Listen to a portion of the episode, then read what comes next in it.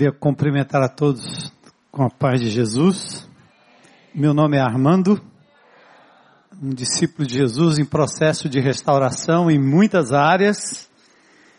E talvez nesses dias a área que mais se destaca é a vingança do cangaceiro. Estava num congresso em São Paulo uma vez e o, o bispo McAllister, né? Falou da sua linhagem nobre, a linhagem lá dos nobres da Inglaterra, da Escócia, né? E eu fiquei, eu ia falar depois do painel, fiquei pensando, o que é que eu vou dizer? Eu sou filho de um sergipano com a baiana e eu sei de onde eles vieram. Exatamente das origens do cangaço, entre Pernambuco, norte, sul, sudeste de Sergipe e nordeste da Bahia. Eu estive num lugar chamado Raso da Catarina, o lugar onde Lampião costumava se esconder.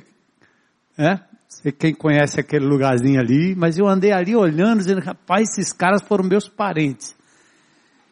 E dentre as heranças ruins que eu recebi na minha vida, a despeito da minha família ser uma família até equilibrada, era esse espírito de de vingança, né, de, de busca da justiça com as próprias mãos.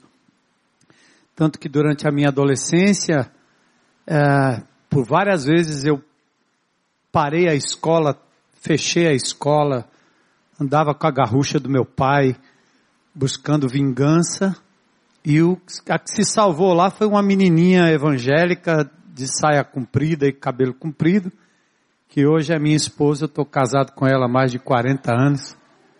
Então ela está aqui para testificar que loucura era aquela. Mas viver num país onde a gente vive, né?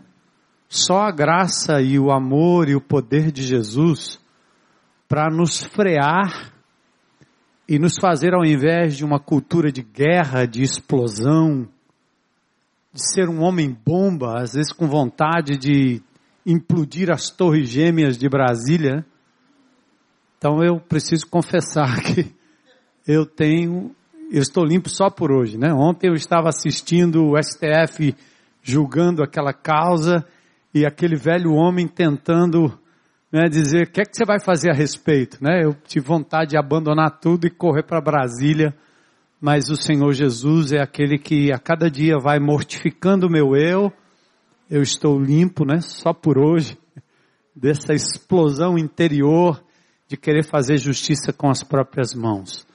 Mas o Senhor, além de ter, de me manter submisso e preso à cruz do Calvário com Ele, né? Como disse Paulo, eu já estou crucificado com Cristo e vivo não mais eu. Cristo vive em mim. E essa vida de Jesus que me faz render a, a, a, paz que a gente fala. Né? Então, sou de carne e osso, entendo perfeitamente as lutas e as agruras da nossa sociedade e, e é por isso que eu estou aqui para introduzir, né? Aliás, o Nelson começou a falar aqui, eu disse, ele já leu meu esboço. Então, estava quase aqui como um Luther King. Eu tenho um sonho, né, Nelson? Eu tenho um sonho. E outra coisa, essa intimidade do CR é muito bom, né? Porque nos nivela, né? A todos. Você tem aqui meninos nos abraçando, que poderiam estar hoje entregues ao tráfico. Aliás, eles estão rodeados pelos apelos diários do tráfico. E eles estão sendo resgatados porque Jesus chegou na frente, né? E, e tem dado a eles essa alegria de poder servir ao Senhor. Então, louvado seja Deus pela vida de cada um aqui, eu os cumprimento na paz de Jesus. E eu, como anfitrião, vamos dizer assim, né, é, fiz parte dessa, dessa vinda do CR para o Brasil através de um encontro que eu tive com o Rick Warren em Chicago. Eu estava junto com o Bill Hybels, eu conheci o Rick Warren no momento de uma grande conferência, houve um, um alarme de incêndio nós saímos para uma sala e eu tive ali um papo de talvez 15, 20 minutos com o Rick Warren, junto com o Bill Hybels, que nós estávamos juntos. Eu ia subir para um momento de oração lá na conferência no Summit.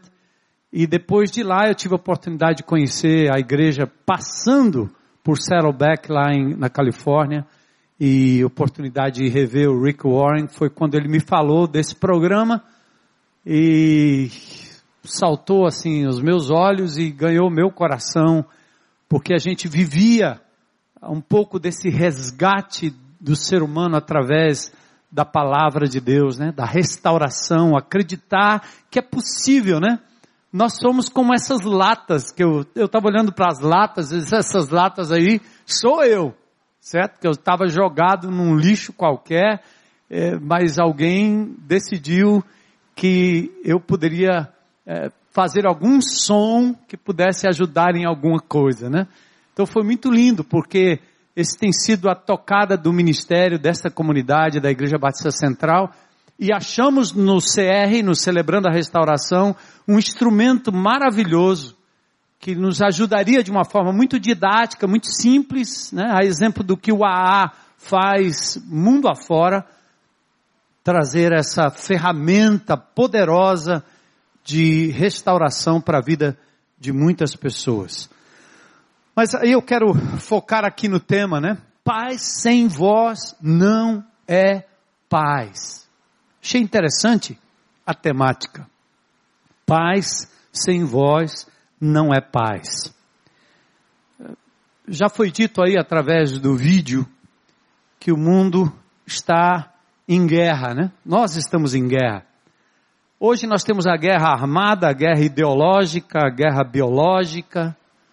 Intimamente, individualmente, o ser humano também está em guerra, dividido. Seu corpo briga com a sua alma, seu espírito briga com a sua emoção e sua alma, e assim o ser humano está em guerra. Aí temos guerras familiares, guerras dentro da família, guerras religiosas, guerras políticas, guerras localizadas em determinados guetos e, e, e becos da cidade, mas também temos guerras intercontinentais, né? Coreia do Norte ameaça, Japão reage, Coreia do Sul pede socorro, os Estados Unidos tentam mediar ou ameaçar e assim estamos em guerra. A qualquer momento algo pode explodir. Por isso o clamor é geral. E eu me lembrei de uma frase de uma música do Djavan, que é na verdade um, uma, uma declaração quase de, de amor, né? mas ele diz: Eu quero é viver em paz. Né? O cantor e compositor de Javan canta aquilo que todos nós queremos. Quem não quer? Viver em paz. E às vezes, numa situação de conflito pessoal, eh, nós falamos assim, né? Me deixe em paz. Já falou isso para alguém? Cara, me deixe em paz. Eu quero viver em paz. Me deixa em paz. Só que essa palavra paz, e eu tenho participado de alguns painéis, eu vejo que é uma palavra, num certo sentido, muito banalizada. As palavras estão perdendo o sentido. A era pós-moderna, ela criou um fenômeno linguístico chamado de significante flutuante ou significado flutuante. Ou seja, uma palavra pode ter vários significados. O pós-modernismo nos remete à chamada era da pós-verdade. Já não importa mais, não importam mais os absolutos. Não importa mais a verdade. São verdades da perspectiva de cada um. E aí nós vamos vivendo esse, esse caos, né? essa coisa é, disforme, confusa. Então a palavra paz também é, eu disse, puxa, nós vamos falar sobre é, é, cultura de paz. Eu, eu, já participei de alguns painéis e de algumas discussões, e tudo aquilo que eu ouvi me parecia tão teórico. É, às vezes essa palavra é tão mal usada que achamos que, na verdade, é uma utopia e que não é plausível se experimentar algum tipo de paz. É, Participei de um painel recentemente. Eu vi palavras lindas, bonitas. Eu vi o termo paz e o programa da cultura de paz sendo usado quase como uma plataforma política. Eu crio uma ONG e faço dela, uh, nela algumas atividades que uh, falam de paz, mas eu vi muito pouco uh, exemplo e aplicabilidade do discurso na vida real. Para alguns pais, quando se está ameaçado, invadido, atacado, é apenas um delírio. Um delírio de idealistas. Fala de paz alguém que está morando no topo, ou na beira, ou na metade da favela da Rocinha, no Rio de Janeiro. Paz? Quê? Paz? O maior empenho para se manter a paz parece que está em armar-se atrás dos muros, das grades, armar-se até os dentes, atacar ou revidar a altura para manter o outro distante de qualquer aproximação. Ou seja, quando se fala em estabelecer paz, o que nós pensamos é só é viável se eu me armar, se eu me munir de proteções. Tem, faço parte de um, um condomínio num, num, lugarzinho aí no interior do Rio Grande do Norte, que é um, um lugar onde as pessoas fizeram ali um grupinho de casas ao redor de uma lagoa, tudo aberto, tudo tranquilo. Os, os, habitantes locais transitam ali pela beira da lagoa, fazem sua pescaria, entram para pegar uma manga, um caju, e recentemente houve um assalto muito próximo. E logo os moradores se reúnem e nós temos que fazer uma cerca e colocar cerca elétrica, e nós temos que levantar os muros e pegado ao condomíniozinho, tem uma comunidade bem carente. E agora a companhia de água decidiu fazer um muro para dentro da lagoa e os os habitantes locais não podem mais transitar ali. E eles estão agora perturbados porque alguém foi assaltado num outro condomínio, não sei aonde, e ali agora nós estamos em pé de guerra. E a única maneira de se estabelecer a paz é gastando dinheiro com cercas, muros, eletricidade, cães. Caramba! E eu estou dizendo, não, gente. Não.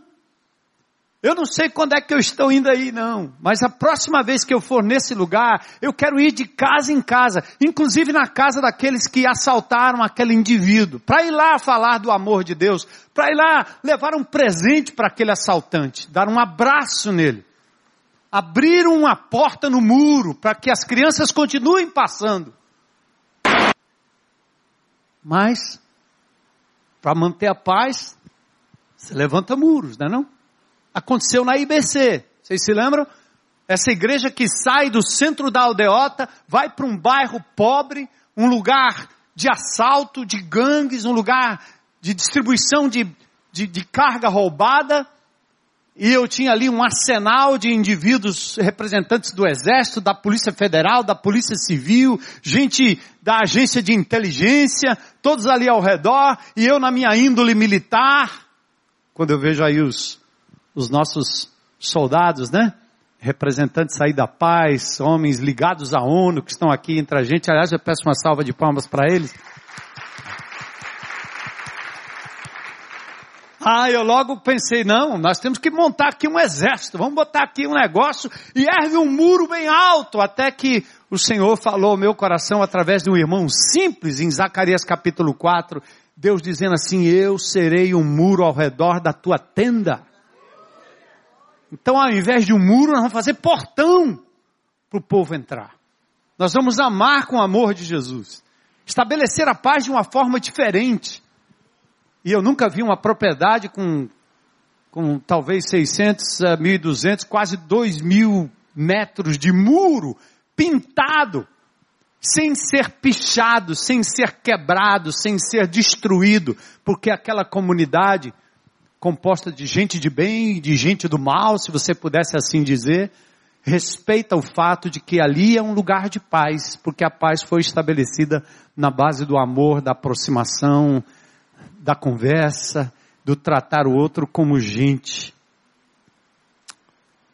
A nação de Israel vive mais ou menos dessa mesma forma. Você anda pelas ruas de Israel, eu tive o privilégio anos atrás de estar ali, parte em uma excursão, levando pessoas, mas parte saindo do meu próprio quarto de hotel, botando um boné estilo árabe, deixando a barba crescer e fui andar lá no, no, no meio do povo. E você vê jovenzinhos de folga, namorando, dando a mão para a namorada, cada um portando uma metralhadora, um fuzil, porque essa é a forma de manter segurança em Israel.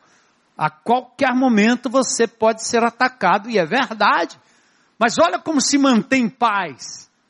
Eles não querem conversa com os palestinos, os palestinos tampouco querem conversa com os judeus, e ali se vive um ambiente beligerante, onde paz é conseguida na base do poderio maior de Israel, com sua inteligência e sua capacidade de produzir armas, de produzir inteligência, de trabalhar com tecnologia, de voar abaixo dos radares dos inimigos. É assim que nós vamos combatendo a violência com violência, fazendo guerra na tentativa de estabelecer a paz. Eu ouvi uma judia, Noam Schuster, palestrando no Peace Talks, e ela fala dessa verdadeira cultura de paz que só acontecerá no dia em que judeus e palestinos depuserem suas armas e resolverem viver juntos. E essa mulher conseguiu implementar dentro do território judeu um bairro onde voluntariamente palestinos e judeus estão convivendo, crianças, adultos, na escola, no bairro, naquele oásis de paz iniciativa salutar, pequenos começos. Agora, interessante que guerra, se estamos falando de guerra, oposto à paz, em todos os níveis, ela pressupõe, primeiro lugar, separação, em segundo lugar, silêncio. Primeiro eu me separo. Não tem paz quando se vive separado. Não há paz quando se silencia, quando se cala, quando não há interação. Aliás, maldita separação, maldito silêncio, pois ambos provocam um tipo de medo.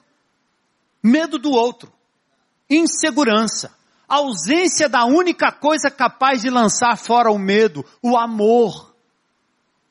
E que me perdoem as pessoas aqui não religiosas, não evangélicas, com todo respeito, eu como pastor não posso falar senão da perspectiva teológica, cristã, cristológica. Porque é a ele que eu sirvo. E é na perspectiva cristã que eu vejo o mundo, as coisas, a sociedade, a paz, a luta, a guerra.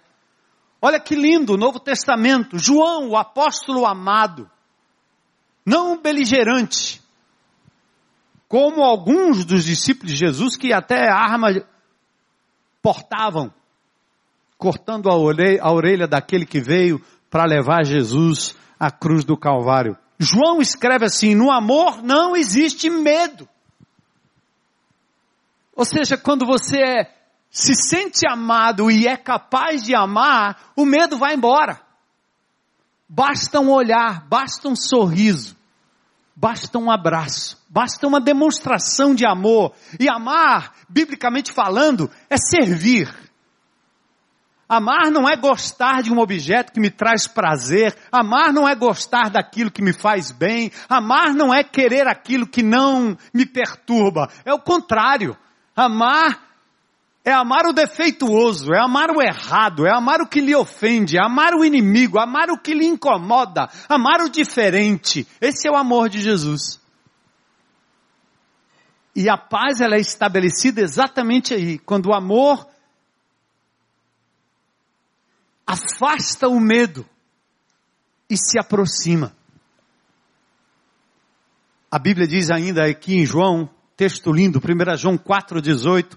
No amor não há medo. Pelo contrário, o perfeito amor expulsa o quê? O medo. Porque o medo supõe castigo. Aquele que tem medo não está aperfeiçoado no amor. O conflito pessoal, corporativo, continental nos separam uns dos outros. Levantamos muros de concretos, grades de ferro, paredes de concreto, promovemos a estratificação social. Porque essa é a tática do inimigo, é nos dividir. Hétero versus homo. Tradicionais versus liberais. E aí nós vamos. Fortaleza versus Ceará. Guerra de torcidas. Não é não? Nós não conseguimos conviver em paz. Porque o que se promove é a divisão. Não somos esportistas. Somos idólatras, mas beligerantes, capazes de querer o mal do outro só porque usa uma camisa diferente. Ridículo.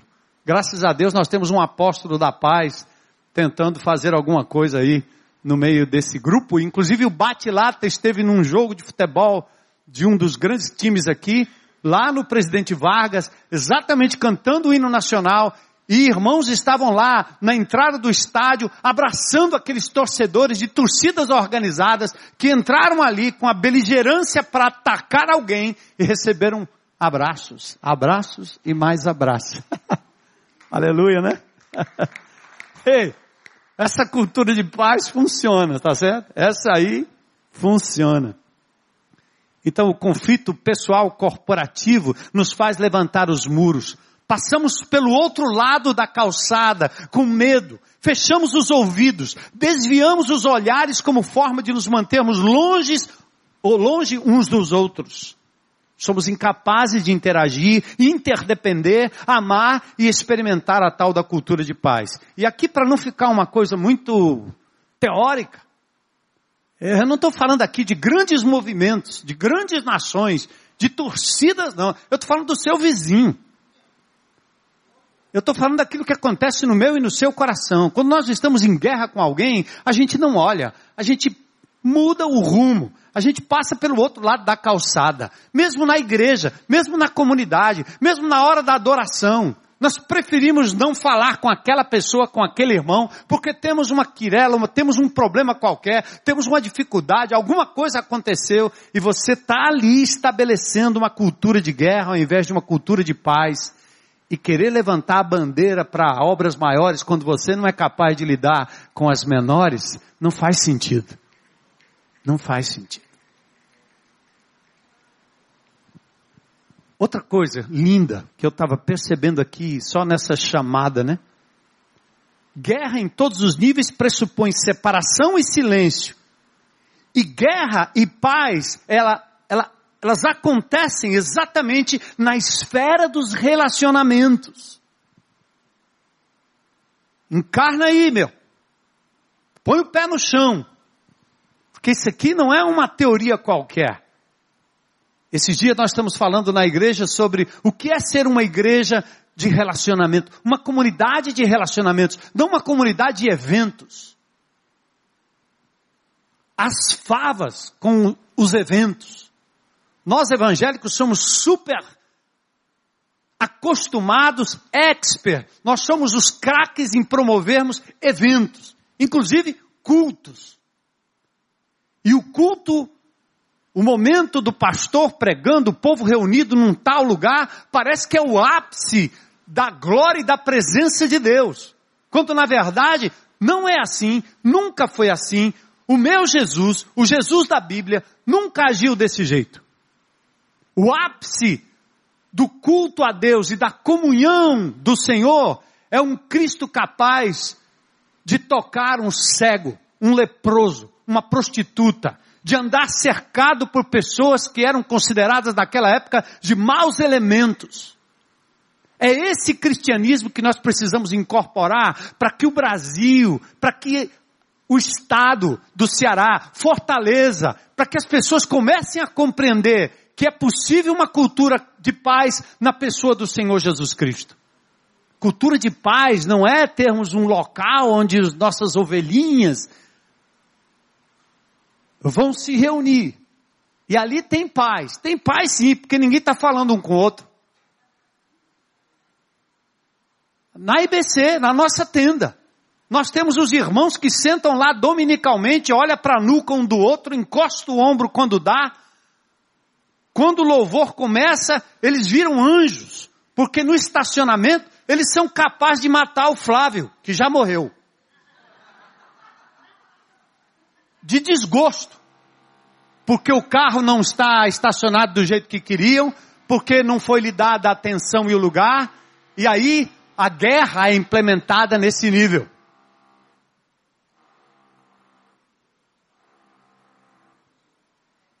Esse abençoado trabalhando no feriado merece trabalho dobrado.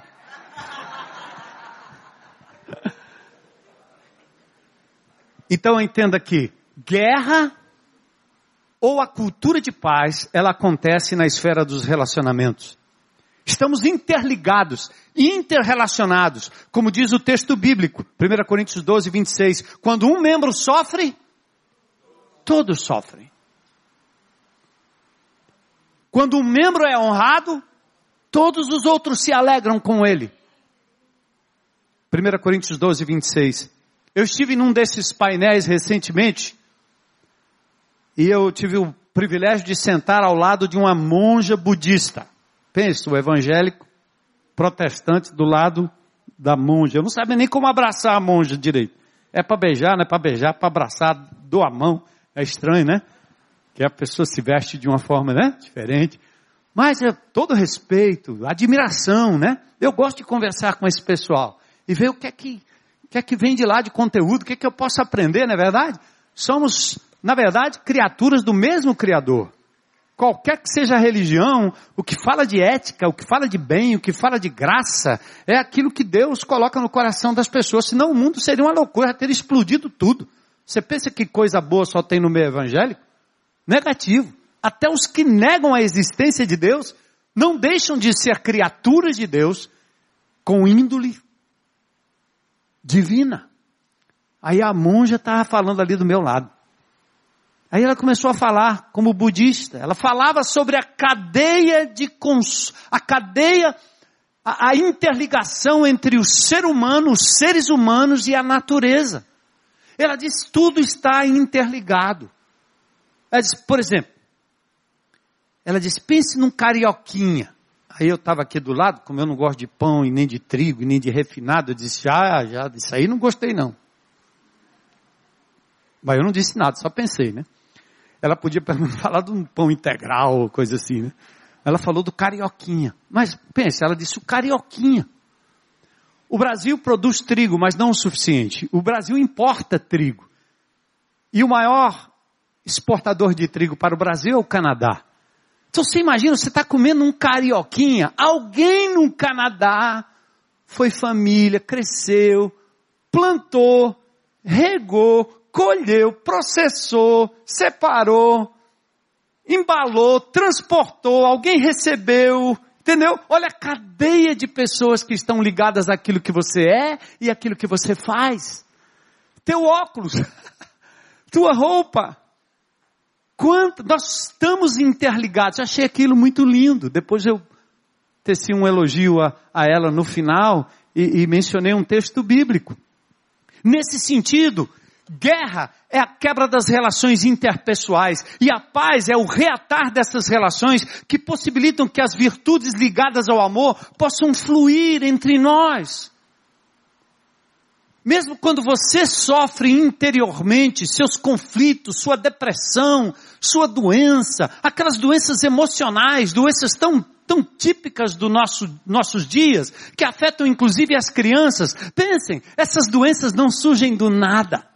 Geralmente tem a ver com relacionamentos quebrados, palavras malditas, guerra dentro de casa, má compreensão, discriminação, violência, sempre causado por alguém. Ou você causou em alguém, ou alguém lhe causou alguma coisa. Olha que interessante, tanto a guerra quanto a paz estão ligadas aos relacionamentos. Por isso que Paulo diz: nenhum de nós vive apenas para si, e nenhum de nós morre apenas para si. O cristianismo é mais do que um dogma, é uma fé relacional.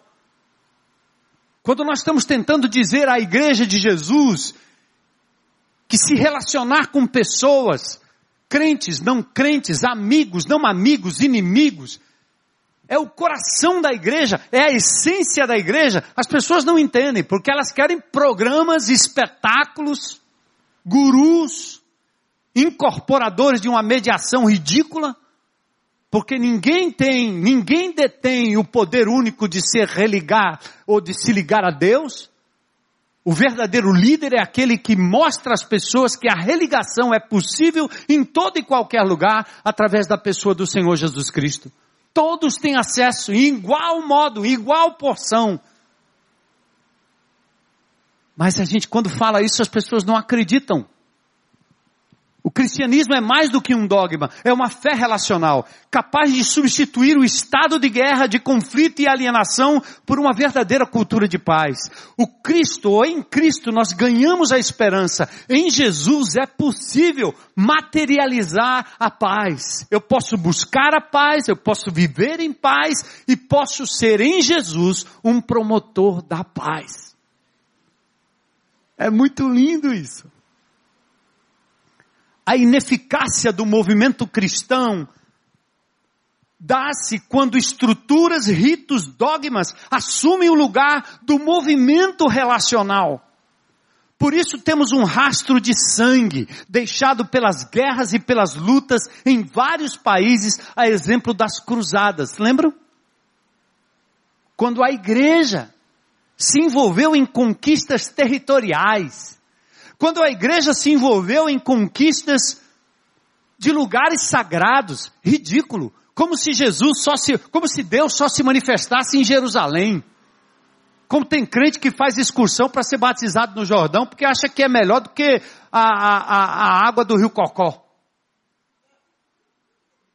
Pode ser menos poluída, mas não é mais abençoada. Porque isso é um relicário ridículo. É, a vez que eu fui para Israel, uns irmãos comigo, ah, agora eu vou ser batizado no Rio Jordão pelo pastor Armando, o bispo. Se meu irmão, eu sou, eu disse logo, eu sou capaz de mergulhar com você no Rio Jordão duzentas vezes. Mas eu vou lhe batizar no Rio Cocó. Se não quiser, estou fora. Percebe? Porque nós começamos a transformar o cristianismo em, em instrumento da presença de Deus, da possibilidade de pacificação e de se viver cultura de paz em cima de ritos, em cima de programas e não de relacionamentos. Entende? Relacionamento. Gente com gente. Esta é a essência. Senão nós vamos produzir isso que as cruzadas produziram oito cruzadas violentas da tentada de, na tentativa de retomada de Jerusalém das mãos dos árabes, a última em 1270, ou das milícias cristãs, ainda hoje na Síria, formadas para proteger vilas cristãs no norte da Síria de ataques de Estado Islâmico e de outras facções rebeldes. Contudo, a essência dos ensinos e do exemplo de Jesus, o príncipe da paz, nos faz compreender a razão das guerras, mas acima de tudo nos introduz e encaminha a uma consolidação real e verdadeira da cultura de paz.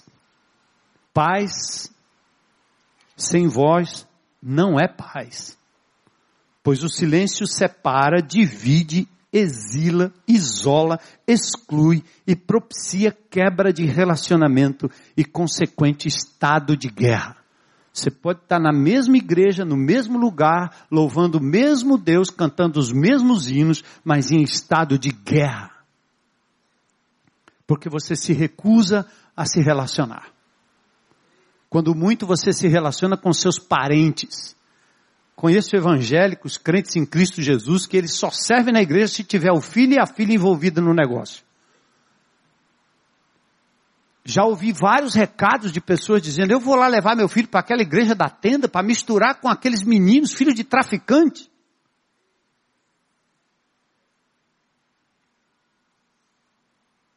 Essa é a real guerra.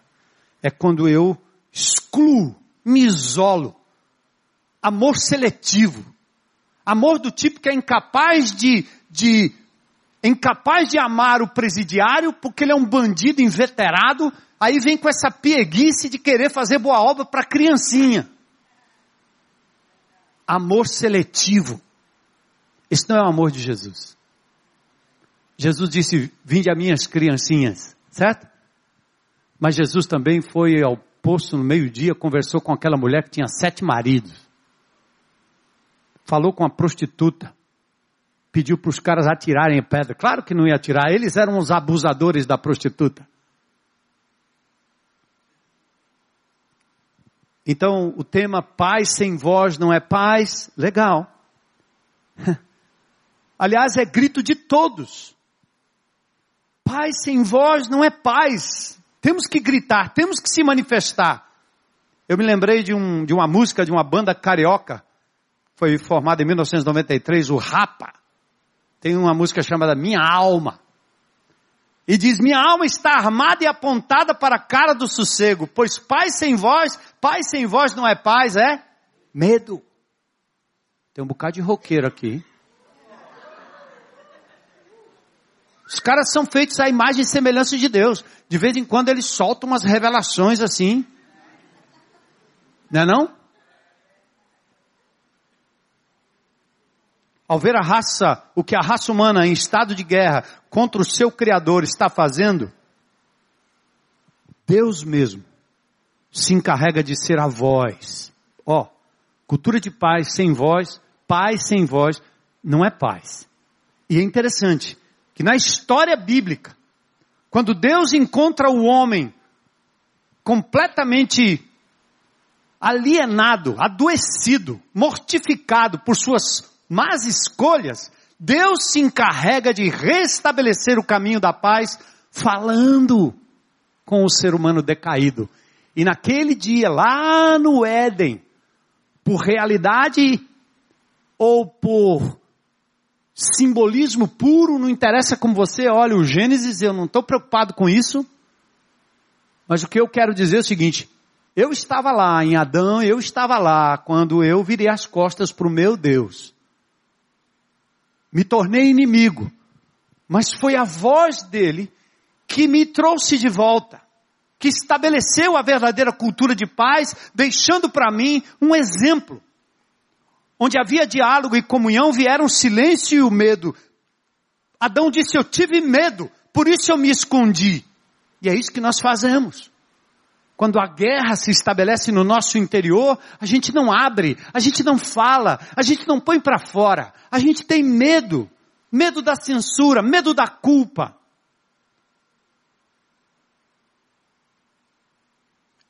Mas o Senhor Deus chamou o homem e perguntou: Onde é que você está, Adão? Cadê você? É muito legal. Um Deus onisciente, sabe tudo, onipresente, está em todo lugar ainda vai perguntar: onde é que você está? Né? Adão poderia dizer: você estava onde? Sabia não? É porque essa palavra, mais do que uma aproximação física, é a abertura de um diálogo, é a busca do relacionamento, é o verdadeiro restabelecimento da paz. Aí é a cultura de paz que ganha vida, que encarna na voz, na palavra, que se aproxima do outro e pergunta: onde você está? Ouvi teus passos no jardim e fiquei com medo. Estava nu, por isso eu me escondi. Escondo meus sentimentos, escondo meus traumas, escondo os meus medos porque eu tenho que jogar um jogo e como diz Brennan Manning, eu acabo vivendo o impostor que vive em mim. Eu me apresento para as pessoas como alguém que não sou eu, é o meu impostor. Personagem que ganha características reais. enquanto eu escondo o meu verdadeiro eu, doente, silente, separado e em guerra comigo mesmo e com as pessoas. Eu quero só adiantar o link ou a ligação e a conexão com o celebrando a restauração. É muito lindo, né não? Você entra, senta num grupo de pessoas e começa a, a despejar. o impostor diz assim, ei, você vai me deixar de lado? Eu disse, aqui eu vou. Quando a gente sai daqui, você volta de novo. Mas aqui? Legal, né? Pense num métodozinho interessante que mata impostor. Deus falou, aleluia.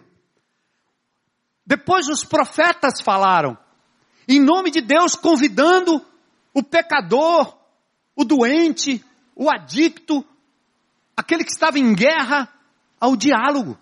Porque paz sem voz não é paz. Ele diz assim, Isaías 1,18, venha, vamos refletir juntos, diz o Senhor. Embora seus erros, seus pecados sejam terríveis, vermelhos como escarlate, eles se tornarão brancos como a neve. Embora sejam rubros como púrpura, eles vão se tornar como a lã. E aí o Velho Testamento todo, os profetas falando, falando, falando e chamando o povo ao diálogo com Deus, ao arrependimento, a um a uma mediação de paz, ou a mediação do conflito para se estabelecer a paz. Deus toma iniciativa para que o homem possa se religar a Ele, se reconciliar com Ele. E depois na história, a coisa linda, gente, olha o tema que vocês me deram, paz sem voz não é paz. Claro, porque o Deus Todo-Poderoso que se manifestou lá no Éden, falando com o homem pessoalmente, depois quase impossível, porque ele falava através de mediadores, dado o estado pecaminoso do homem, dado a sujeira do ser humano. Mas o que Deus faz no seu infinito amor? O verbo, o logos, se faz gente como a gente. Cara, Deus não só fala, mas a palavra encarna. Jesus é, é a voz da paz em pessoa, é a voz ambulante. Ele é o microfone divino andando no meio da gente. É o alto-falante de Deus, é o megafone divino. Você pode tocar, pode ver, pode entender, por exemplo, não só por palavras. Glória a Deus. Aquele que é a palavra se torna carne. João 1,14. E diz também em outras versões, o verbo se fez carne e habitou entre nós, tabernaculou entre nós, armou sua tenda entre nós. E para introduzir João, Jesus veio um cara chamado João. E, e João, a, aqui também tem uma dica que foi para o meu coração, eu quero compartilhar com vocês, porque é algo que toca muito minha própria vida pessoal. Eu sei que eu sou capaz de ter orgulho, de querer buscar a fama, ter o nome, me projetar, hã? televisão, várias igrejas, com o nome, meu retrato, é o novo, né? Retrato. No outdoor, o livro. Ah, isso é bom demais.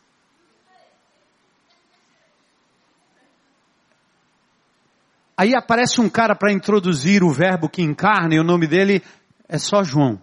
João. Qual é seu nome? João. O sobrenome dele é o que ele faz.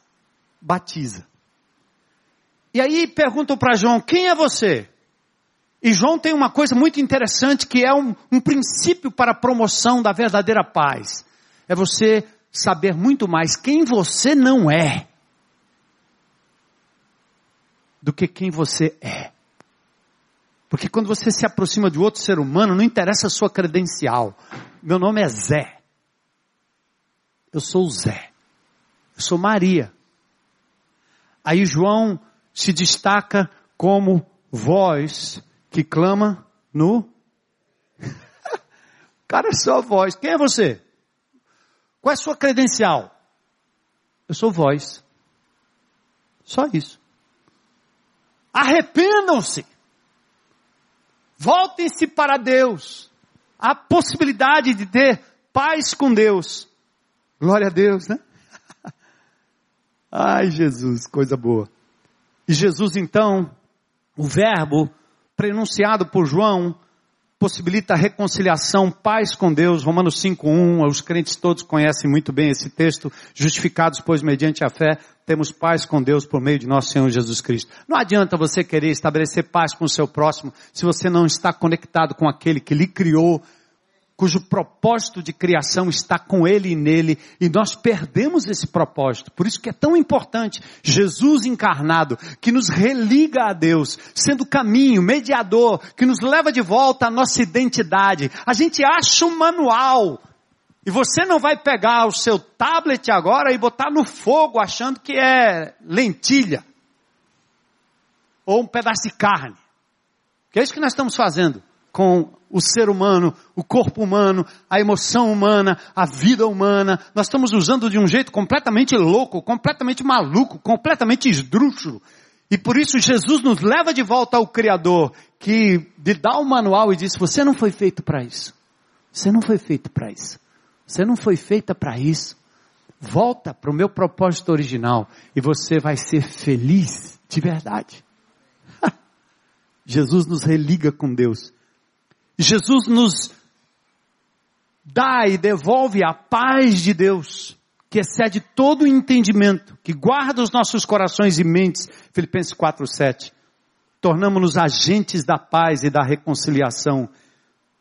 Tudo provém de Deus, que nos reconciliou consigo mesmo por meio de Cristo e nos deu um ministério da cultura de paz, tá certo? O ministério da reconciliação. Atentem aí, irmãos. Esse é o nosso ministério. A cultura de paz é possível. É possível que ela aconteça. Não no evento, na beira-mar, no aterro, num auditório qualquer, num show qualquer. Isso é papo furado. Numa mesa, num comitê.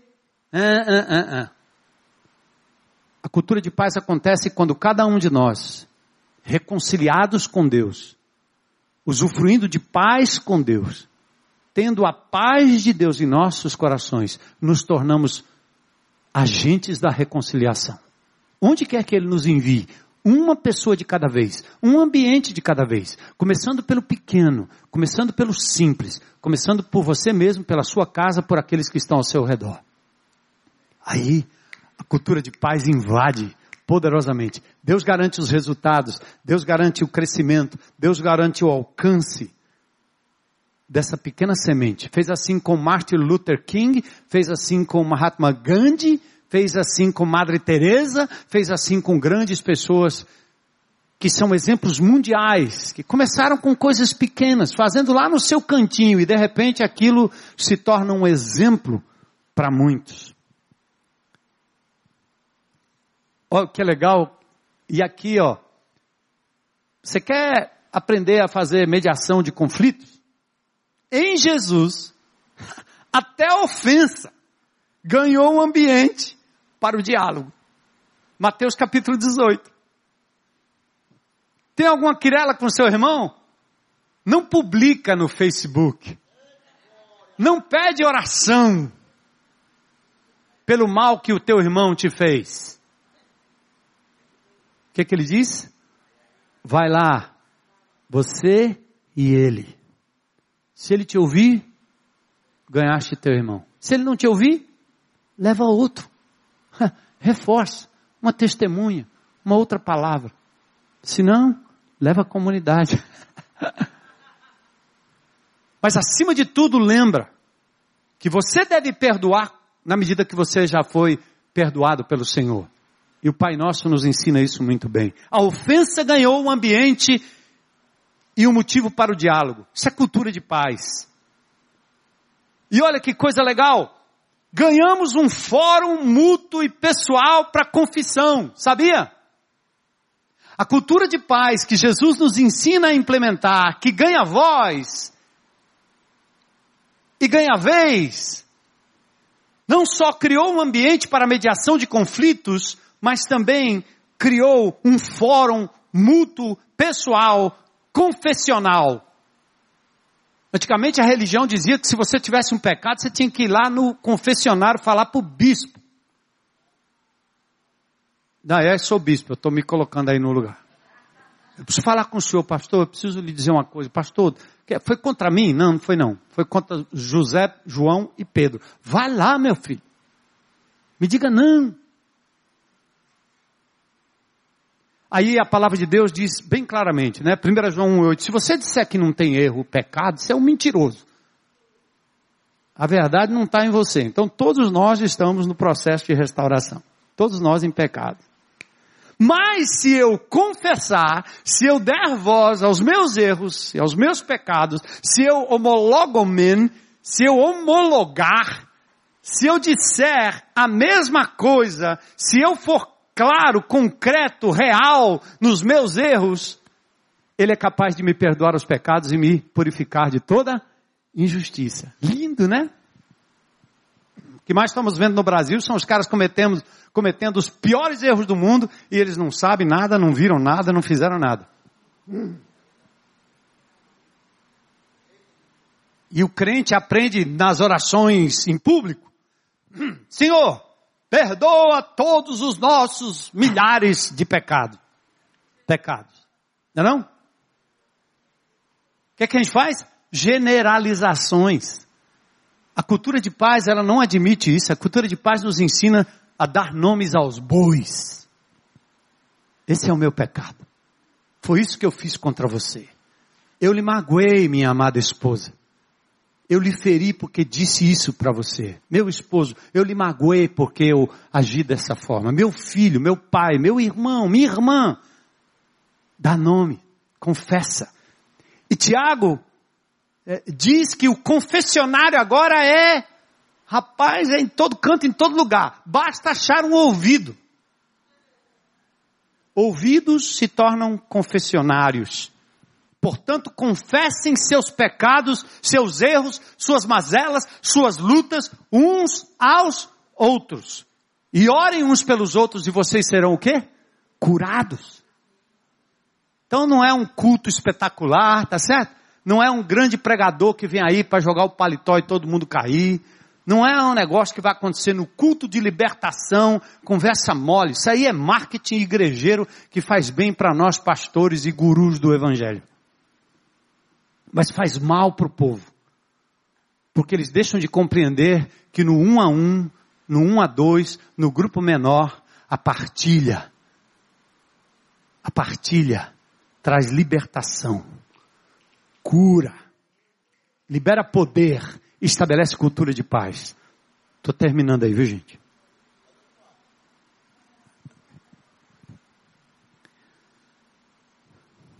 Paz sem voz não é paz, pois o silêncio separa, divide, exila, isola, exclui propicia quebra de relacionamento e consequente estado de guerra. Na cultura de paz, nós temos a base cristã que nos dá o direito de falar sem censura, sem discriminação, sem sermões, e a voz ganha vez enquanto celebramos a mútua restauração. É, eu vou zerar no CR, né? Lugar onde a voz da partilha ganha destaque e a paz pode ser restabelecida nos relacionamentos com Deus, consigo mesmo, com o próximo, com a natureza que é a moldura da criação. Como a paz é quebra de relacionamento com Deus, com o próximo, o restabelecimento da paz tem que vir por meio do relacionamento. E isso exige comunicação, voz. Eis que surgiu o CR, né? Termina aqui. O John Baker, um alcoólatra que começou sua restauração num grupo de AA, resolveu implementar a metodologia para grupos de cristãos e com base nas oito beatitudes, ele cria com Rick Warren o material do CR. Lindo. Eu não sei quantos de vocês têm implementado o CR na sua comunidade. Mas deixa-me chamar a atenção de uma coisa. CR não é um programinha feito na quarta noite, sexta noite para um bando de doidinho, adicto, drogado. não vai funcionar e não tem funcionado Brasil afora, onde eu tenho caminhado, onde o cara diz, eu vou eu quero esse programa aí. O que, que ele quer esse programa aí? Quer esse programa aí para poder atingir os doidinhos, alivia a consciência, alivia a consciência, que eu também estou ministrando para os caras doidos aí drogados. E talvez o meio de eu trazer gente para o rebanho, ora a motivação mais doida e esdrúxula. Deus não pode abençoar uma coisa dessa. Qualquer líder de qualquer comunidade, quando ele quiser trazer o, o programa dos oito passos, ele tem que compreender primeiro o valor, o princípio. E primeiramente aplicar a sua própria vida. Em segundo lugar, fazer com que toda a comunidade viva o valor da restauração. Não só meia dúzia de pessoas num cantinho. Porque aí sim nós teremos uma cultura de paz, numa comunidade de paz. Então aqui ó, a cultura de paz permeia qualquer igreja, qualquer comunidade, onde o CR não se torna apenas um programinha isolado, mas um valor que permeia todos os relacionamentos e atividades do corpo de Cristo. Amém? Então, irmãos, batalhar em prol da cultura de paz pode ser mais difícil do que promover uma guerra. Certo? Mas segundo a palavra de Jesus, eu parafraseei, parafraseei o texto aqui, diz assim, ó, a verdadeira felicidade será dos que promovem uma cultura de paz, pois tanto agora como na eternidade, eles serão chamados filhos de Deus. Aleluia, né? Amém, amém, amém. Então eu quero agradecer o privilégio né, de poder colocar para fora essas reflexões e, e, e, me lembrar de uma coisa interessante também. Eu, eu, eu tenho visto isso, né? Quando você, quando você, você tem um Facebook, né? e você posta lá um versículo bíblico com a interpretação assim, bem espiritual, aí você tem um milhão de likes. Aí você denuncia que tem uma criança com hidrocefalia num município do nosso estado, abandonada, caquética, parecendo aquelas crianças da Biafra, ou quando você denuncia aquilo que estão fazendo com a moral cristã, com a família de cristã, cristã, aí tem meia dúzia de likes. Porque não é espiritual, né? Provérbios 31, 8 diz que você deve ser a voz de quem não tem voz. A igreja precisa ser voz de quem não tem voz por todos os contras e prós de Madre Teresa de Calcutá, foi exatamente o que ela fez. Ela pegou o resto do resto de Calcutá e acolheu. O resto do resto. O pastor Martin Luther King fez a mesma coisa. Ele entrou na brecha quando aquela mulher foi impedida de assumir o assento, ter que sair para que um branco sentasse no lugar dela, aquele homem resolveu ser voz de quem não tinha voz. E ele tentou marchar para Washington várias vezes. Ele chegou lá. E levou aquela multidão que fez muita diferença em toda a situação da comunidade negra nos Estados Unidos. E outros, e outros, e outros, e outros. Então nós precisamos criar consciência de que o nosso evangelho, ele tem que ser encarnado. E que a cultura de paz, ela acontece no nível pequeno individual dos relacionamentos. E que nós temos que ser voz de quem não tem voz. Porque eles estão em guerra. Não adianta você olhar para as fotos lá não sei da onde, porque aqui morre mais gente do que morre na Síria. Está maior guerra lá. Morre mais gente aqui do que morre lá. Estamos em guerra. E nós temos em nós o ministério da reconciliação. Nós temos em nós o poder superior que é Jesus Cristo, o príncipe da paz, que nos religa com Deus, que nos faz experimentar a paz, nos dá o privilégio de sermos portadores e agentes da reconciliação e da cultura de paz. Deus abençoe você.